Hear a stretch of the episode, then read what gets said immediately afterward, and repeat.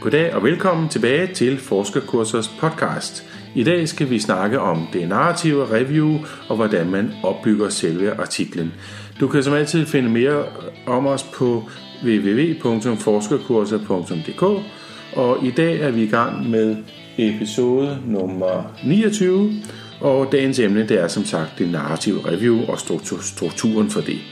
I studiet er det undertegnet Jakob Rosenberg og så er det mig, Kristoffer Andresen. Ja, nå. Christoffer, hvad kunne du tænke dig at fortælle vores kære lyttere om strukturen for det narrative review? Hvordan skal man bygge det op? Jamen, et øh, narrativt review har en, øh, på nogle måder samme struktur som en originalartikel eller et systematisk review, øh, i og med at der er en introduktionsafsnit, hvor der er noget baggrund og et formål, og så slutter den også med et diskussionsafsnit, hvor der skal være et perspektiv. Det, der så er, kan være det vanskelige ved det narrative review, det er så alt det, der ligger inde i midten. Altså det, der oftest vil, det der vil være resultaterne i et øh, originalarbejde, eller vil være ja, og i øh, metoden. Øhm, men som i et narrative review, så bliver øh, en række øh, frie emner, kan man sige, free topics, som forfatterne selv udvælger og, og skriver ud fra. Og hvordan, hvad, hvad kan det være for nogle free topics? Er der ikke nogen, øh, er der ikke nogen vejledning til det her? Kan man bare skrive, hvad man vil, eller hvad? Ja, altså det er jo det, det, er jo det gode ved et, et, et uh, review, men det er også det, der gør det svært at skrive, specielt hvis man er, øh, er yngre øh, forsker med, uden det helt store overblik over litteraturen eller emnet endnu. Fordi de her free topics, dem vælger man selv ud. Øh, hvis man kigger på for eksempel øh, ugeskrift for læger, så har de, øh, trykker de narrative reviews i form af statusartikler, og der er, øh, der er altid et baggrund og et formål, og der er altid en diskussion. Men de emner, der så bliver behandlet undervejs i, øh, i statusartiklerne, det kan være meget forskelligt. Altså, det kan være, der er et afsnit om økonomi, hvis det er vigtigt for, for, det, for det emne, man skriver om. Det kan være, der er et afsnit om... Øh, øh, psykologiske effekter af en eller anden behandling, hvis man skriver om en ny behandling. Det kan være alt muligt. Så derfor er det vigtigt at vide, hvad der er, der er vigtigt, og hvad der er, der er relevant, øh, så man kan vælge det ud. Øh, fordi der er, ikke, der er ikke givet på forhånd, hvad der skal stå i de her frie emner, eller free topics, i et narrative review. Til forskel fra det systematiske review, hvor der jo er helt klart defineret, hvad der skal stå i metodeafsnittet, hvordan, og hvordan resultatafsnittet skal bygges op. Så der er jo en, en køreplan at køre efter. Det er der ikke på samme måde ved narrative reviews. Så der er ikke nogen guideline, eller hvad? Nej, der er ikke, der er ikke nogen guidelines, der, der, der fortæller, hvordan man skal skrive et narrative review. Og det har nok noget at gøre med, at evidensen i et narrative review jo kan være yderst tvivlsom. Øh, fordi, netop fordi der ikke er krav om nogen systematisk søgning, der er ikke noget krav om, om, om høj hvad skal man sige, metodisk øh, kvalitet. Man vælger selv, hvad det er, man vil skrive, og hvad det er for nogle artikler, man vil referere til. Så, så derfor er det også sjældent, at narrative reviews indgår som en del af systematiske reviews, øh, eller, eller bliver brugt til, som, som grundlag for at lave guidelines. De er mere, hvad skal man sige, for at, at præsentere et emne, og for at man kan lære noget. Det er lidt mere sådan en lærebogskapitel, kunne man sige. Kan man bruge et narrativt review i en Ph.D.-afhandling for eksempel? Nej, det... Øh, evidensen er, evidensgraden er, er for lav til, at det ligesom passer ind øh, i, i en PhD. Man kan sige, hvis man kigger på en PhD-afhandling, så er der jo typisk en række arbejder, som indgår til sidst i afhandlingen, og så er der den her en sammenskrivning af de arbejder. Og, og i sammenskrivningen, dele af den kunne man egentlig sige er lidt et narrativt review, for der vælger man selv, hvad man vil referere til, hvad man vil lægge vægt på. Øhm, så, så kappen kan man sige, eller altså sammenskrivningen, den, den minder lidt mere om et narrativt review, men man kan ikke have et narrativt review som, en, som delarbejder i PhD'en. Men det kan man vel som med systematisk review, ikke? Ja, selvfølgelig med systematisk review. Det er jo, hvis det er på gode, veludførte, randomiserede serier, jamen så er det jo allerhøjeste evidensgrad, øh, som, som de bibringer. Så det ville være mærkeligt, hvis ikke de kunne bruge sin PhD-afhandling. Men det narrative review, det, det går altså ikke. Som udgangspunkt. Som udgangspunkt, ja. Selvfølgelig, hvis man har skrevet verdens bedste narrative review inden for et emne, så kan det godt være, at man kan, man kan få det med. Men der skal ja. noget andet på også, selvfølgelig. Mm-hmm.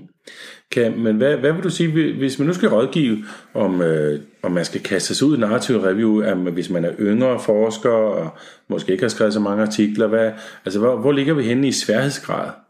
I, hvis du sammenligner med forskellige artikeltyper. Det er sådan et klassisk spørgsmål, når der kommer en ny, der gerne vil skrive en artikel. Er, er, det, er det et godt startsted, hvis man skal skrive sådan en alene, eller hvad?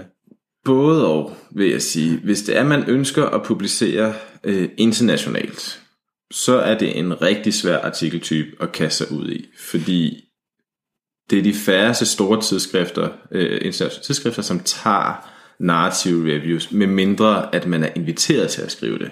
Altså det kan være, hvis man er øh, Mr. Ditten Datten inden for et eller andet emne, så bliver man inviteret til at skrive et narrative review, der beskriver det nyeste øh, inden for det her emne, og ligesom kan give et perspektiv på, hvad der sker fremadrettet.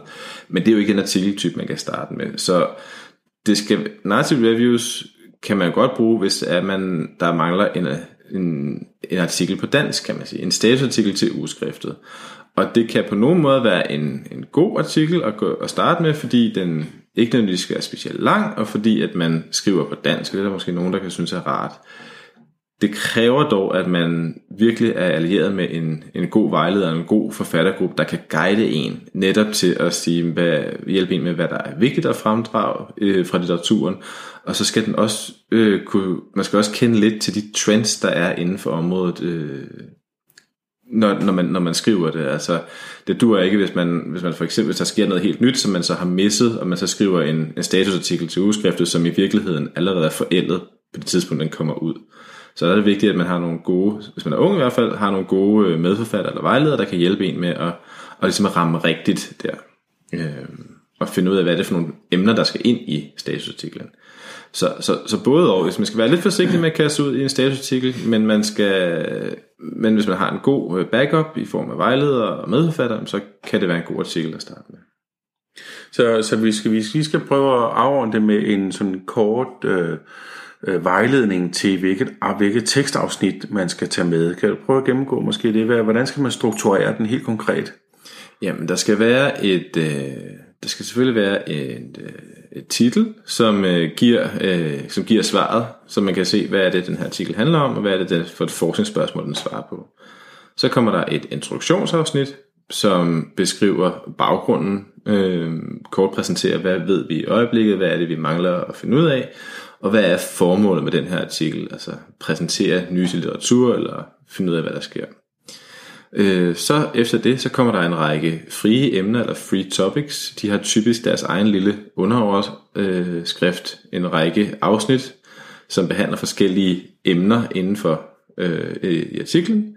Og til sidst, så slutter man med en, øh, med en diskussion, et diskussionsafsnit, og øh, diskussionsafsnittet skal også give et perspektiv og sige, hvad skal vi så gøre fremadrettet i klinikken? Hvad skal vi bruge den her øh, opsummering af, af litteraturen til? Og så selvfølgelig en, en konklusion, der konkluderer på formålet med artiklen. Øh, det er den måde, man, man opbygger tekstafsnittene. Og så er der selvfølgelig en række øh, referencer. Hvis man skriver statusartikler til ugeskrift for læger, så er det maks 30 referencer, øh, og i udlandet, der kan det være, være flere referencer. Og de referencer, dem vælger man selv. Man, man plukker simpelthen fra hylden de ting, man synes er mest relevante og putte ind i sin statusartikel. Og netop den øvelse kræver jo, at man, man kender lidt til litteratur. Man ved, hvad det er for nogle store eller relevante øh, studier, som, som man som minimum, kan man sige, bør have med inden for et givet emne. Så det er opbygning af, en, af et narrativt review. Hmm. Eller statusartikel. hvad, hvad er formålet med et narrativt review? Altså, er det at skrive? Hvem er det, man skriver til, kan man sige? Det skal man have tænkt grundigt igennem, før man kaster sig ud i et narrativt review. Fordi det er jo helt afgørende for, hvor man vil submitte eller indsende sin, sin artikel. Hvis man skriver en statusartikel til ugeskrift for læger, jamen så er læseren, det er jo, kan man sige, det er jo, det er jo et bredt udsnit af, af, af danske læger. Så, så der skriver man jo til alle mulige former, eller skal man sige, typer af læger, øh, som man skriver til det. Så det skal være et eller andet, der har relevans for, for, for de fleste. Øh, så, så man skal vel også tænke lidt over, hvad skal man sige, øh, øh, det pædagogiske i den, ikke? Altså hvordan man får, hvordan man får fortalt læseren, hvad det er, man vil. Og hvad... Jo, altså jo, jo mere man kan næsten sige, altså jo, jo, jo mere man kan putte over i tabeller, men også i høj grad illustrationer eller figurer, der kan understrege øh, pointen, øh, jo, jo bedre. Øh, fordi man skal tænke på, at, at typisk, hvis man skriver en statusartikel, så er det fordi, man har særinteresse inden for et eller andet lille, specifikt, snævert område. Men, men dem, man skriver til, er jo nogen, der har, måske, altså, der har alle mulige lægefaglige interesser. Så, så de skal også kunne forstå øh, artiklen, så man skal passe på med, hvis du, i hvert fald i den danske kontekst, man skal passe på med at bruge for meget øh, fagslang, eller for mange forkortelser, øh, eller sådan nogle ting. Det skal nemlig være, hvad kunne læses af den, vil sige, af alle læger, og ikke bare dem, der interesserer sig lige for det område, man skriver om.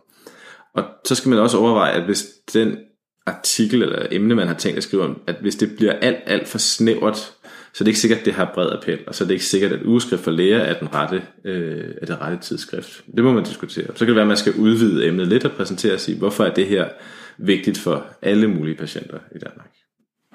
Ja, man kan i hvert fald ikke på to nok, at øh, man skal tænke grundigt over de illustrationer, man gerne vil have med, fordi det er vigtigt, at det, det bryder teksten og gør det lidt sjovere at læse artiklen, så, det, så man lærer noget af læsen. Det er jo et vigtigt formål med et narrativt review. I høj grad, ja. Ja, men øh, med disse ord, så tror vi, vi er ved at være nået til vejs ende, så vi vil takke jer for at have lyttet med i dag, og I kan som altid finde mere om os på www.forskerkurser.dk, og hvis I har idéer til emner, vi skal tage op, eller andre, eller anden form for feedback, så skriv endelig til os på info og så vil vi bare sige, have en god dag, og se nu for skrevet nogle artikler.